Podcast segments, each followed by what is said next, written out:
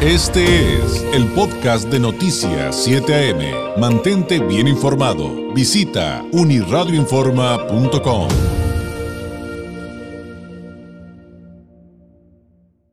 La semana pasada le teníamos prometido el tema que viene a continuación porque el 12 de marzo fue el Día Mundial del Glaucoma y ya sé, como otras veces ya nos regañaron que porque nos alargamos y no alcanzamos, pero hoy le cumplimos y le agradecemos enormemente que para ello nos tome la llamada el doctor Jesús Jiménez Román, el es jefe del servicio de glaucoma de la Asociación para Evitar la Ceguera en México, la APEC, él es médico cirujano, eh, por la Facultad de Medicina de la UNAM. Se formó como médico oftalmólogo con su especialidad en glaucoma en la Asociación para Evitar la Ceguera en México y API desde el 2011. Se ha desempeñado como jefe de servicio de glaucoma en esta institución. A lo largo de su trayectoria ha participado como ponente en diversos congresos nacionales e internacionales. Actualmente cuenta con certificación por el Consejo Mexicano de Oftalmología y es coordinador del Comité de Glaucoma de la Agencia Internacional de la Organización Mundial de la Salud, revisor de artículos de la revista International Journal of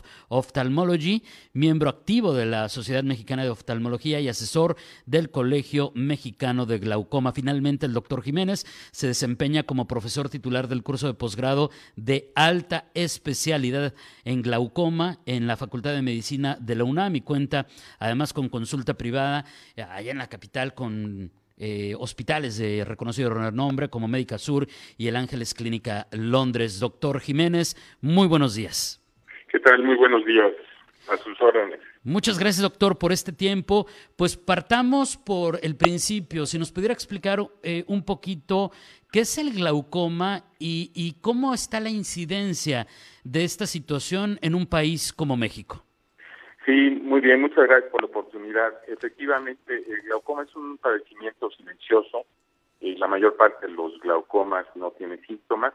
Es una enfermedad que se caracteriza por un daño a las fibras nerviosas relacionado en muchas ocasiones con un aumento de la presión intraocular.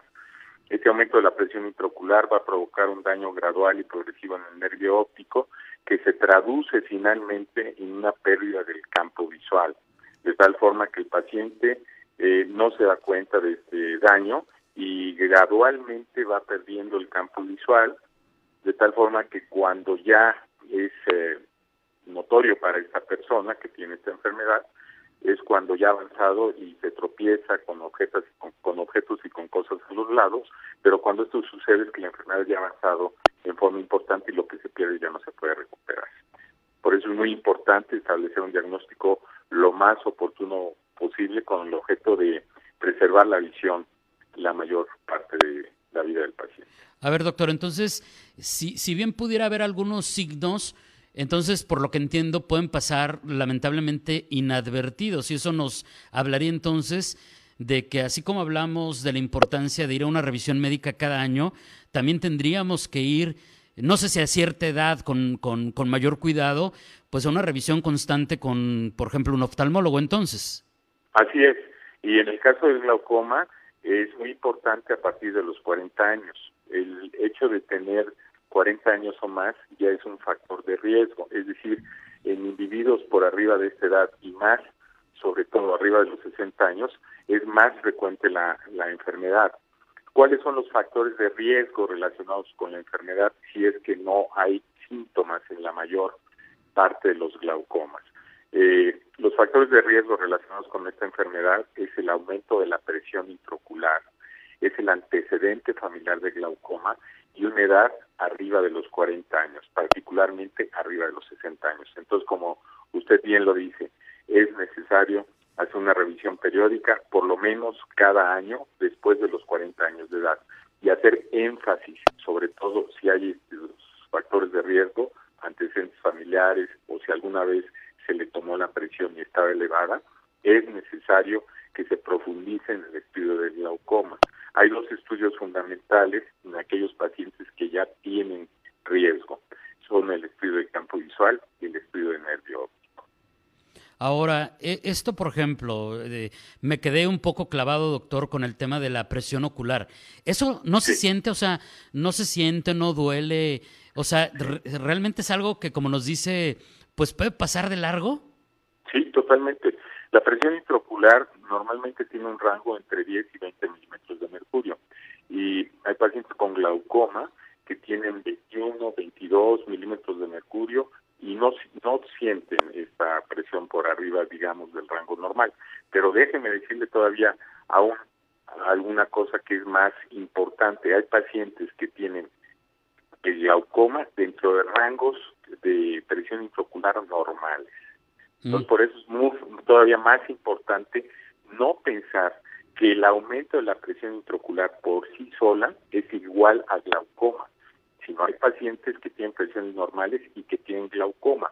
¿Qué es lo que realmente debemos eh, enfocar nuestros esfuerzos? Es en evaluar el nervio óptico.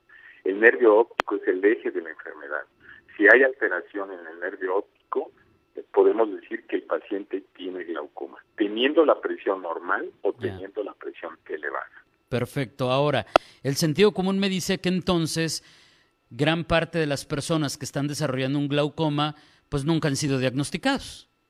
Exactamente. Eh, eh, decíamos hace un momento, me preguntaba cuál es el porcentaje, eh, la prevalencia de glaucoma en nuestro país. Va de un 2 a un 4%. Estamos hablando que aproximadamente 4 millones de personas tienen glaucoma en nuestro país y de esos 4 millones el 75% aproximadamente no saben que tienen la enfermedad. Ahora, eh, eh, en la explicación decía doctor que cuando se generan estos daños lamentablemente ya no se pueden recuperar, pero si no hemos llegado a un punto de, de ceguera, ¿se puede tratar y detener? Totalmente. Por eso es importante el diagnóstico temprano, oportuno. Como es una enfermedad totalmente silenciosa, asintomática, es muy importante entonces que aquellas personas que tengan factores de riesgo, como los mencionamos, antecedentes familiares de glaucoma, que tengan más de 40 años, incluso también hay otros factores de riesgo menos que tienen menos peso pero importantes, como la miopía, la hipertensión arterial y la diabetes, acudan. Si tienen por lo menos uno o dos de estos factores, con el oftalmólogo periódicamente. ¿Qué va a hacer el oftalmólogo si tiene eh, alguno de estos factores de riesgo? Profundizar en el estudio y realizar un estudio de campo visual si es necesario y un estudio nervio Si los estudios salen normales, se va a seguir eh, vigilando al paciente periódicamente, quizá realizando estos estudios cada año. Si ah, el paciente en alguno de estos estudios sale con alguna alteración, Hoy en día podemos detectar la enfermedad incluso 10 años antes de que dañe o que impacte el campo visual. Entonces, por eso es muy importante establecer un diagnóstico oportuno para dar un tratamiento igualmente oportuno y preservar la visión. Y sobre todo a partir, como dice, sobre todo, digo todos, pero sobre todo a partir de los 40 años, entonces sería la recomendación más insistente entonces. Sí, a partir de los 40 años e, insisto, si, si logramos un diagnóstico oportuno antes de que impacte el campo visual, la tecnología de ahora nos permite hacer eso, incluso siete o diez años antes podemos nosotros detectar que tengan la enfermedad antes de que tenga una repercusión en el campo visual. Oiga, no sé si la pregunta que voy a hacer es como medio rara, pero eh, cuando hablamos de glaucoma, ¿hay algo eh, que, que se pueda relacionar con lo que estamos viviendo con la pandemia, el confinamiento, estar frente a las pantallas tanto tiempo, eso podría afectar o también este desencadenar la posibilidad de algún mal como este, doctor? No, afortunadamente no. Mm. Lo que sucede con las pantallas es que hay una disminución en la producción de lágrima, hay menos lubricación, el paciente empieza a tener cambios en su visión porque ante esta falta de lubricación pues la visión se, borrosa.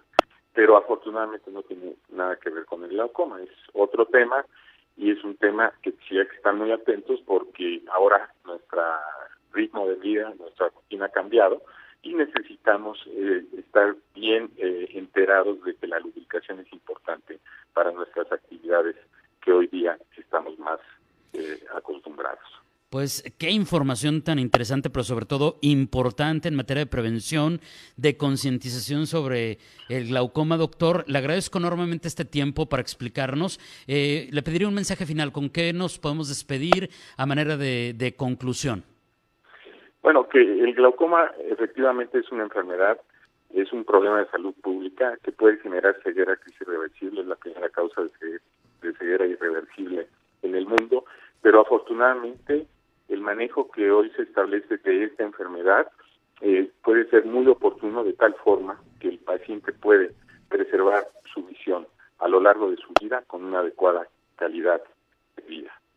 Doctor, muchísimas gracias. Un abrazo a la distancia desde esta esquina noroeste de, México. Muy buenos días. Un abrazo igualmente. Eh, gracias. Es el doctor Jesús Jiménez Román, jefe del Servicio de Glaucoma de la Asociación para Evitar la Ceguera en México, la APEC, con este proceso de concientizarnos. Yo, yo, no sabía muchísimas de las cosas que nos acaba de decir respecto al glaucoma, sin duda importantes. 8.5. Este fue el podcast de Noticias 7am. Mantente bien informado. Visita unirradioinforma.com.